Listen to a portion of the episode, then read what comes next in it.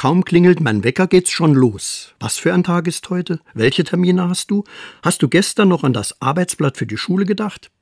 Ich koche Kaffee, stelle die Tassen und Teller auf den Tisch, denke noch an den Bibeltext für den Schulgottesdienst. Sorgt euch nicht. Na wunderbar, denke ich. Wie soll denn das gehen?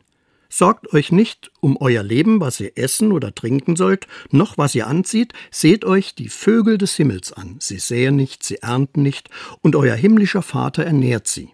Wunderbares Wohlfühlprogramm von Jesus, denke ich. Aber es steht da ja nicht, dass wir die Hände in den Schoß legen sollen.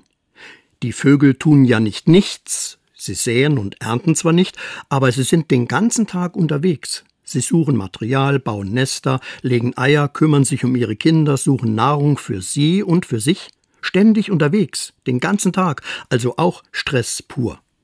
Sorgt euch nicht, sagt Jesus seinen Freunden, mit denen er durchs Land unterwegs ist. Und die wissen manchmal nicht, wo sie abends unterkommen werden, leben von der Hand in den Mund, finden aber immer wieder Menschen, die sie aufnehmen. Gastfreundschaft erleben die Jünger jeden Tag und immer wieder.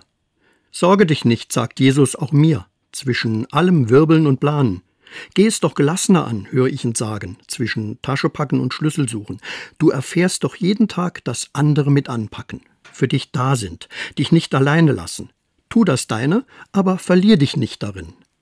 Vertraue, dass es einen gibt, der für dich da ist, der den großen Überblick hat. Lebe deinen Alltag mit der Gelassenheit, dass Gott da ist.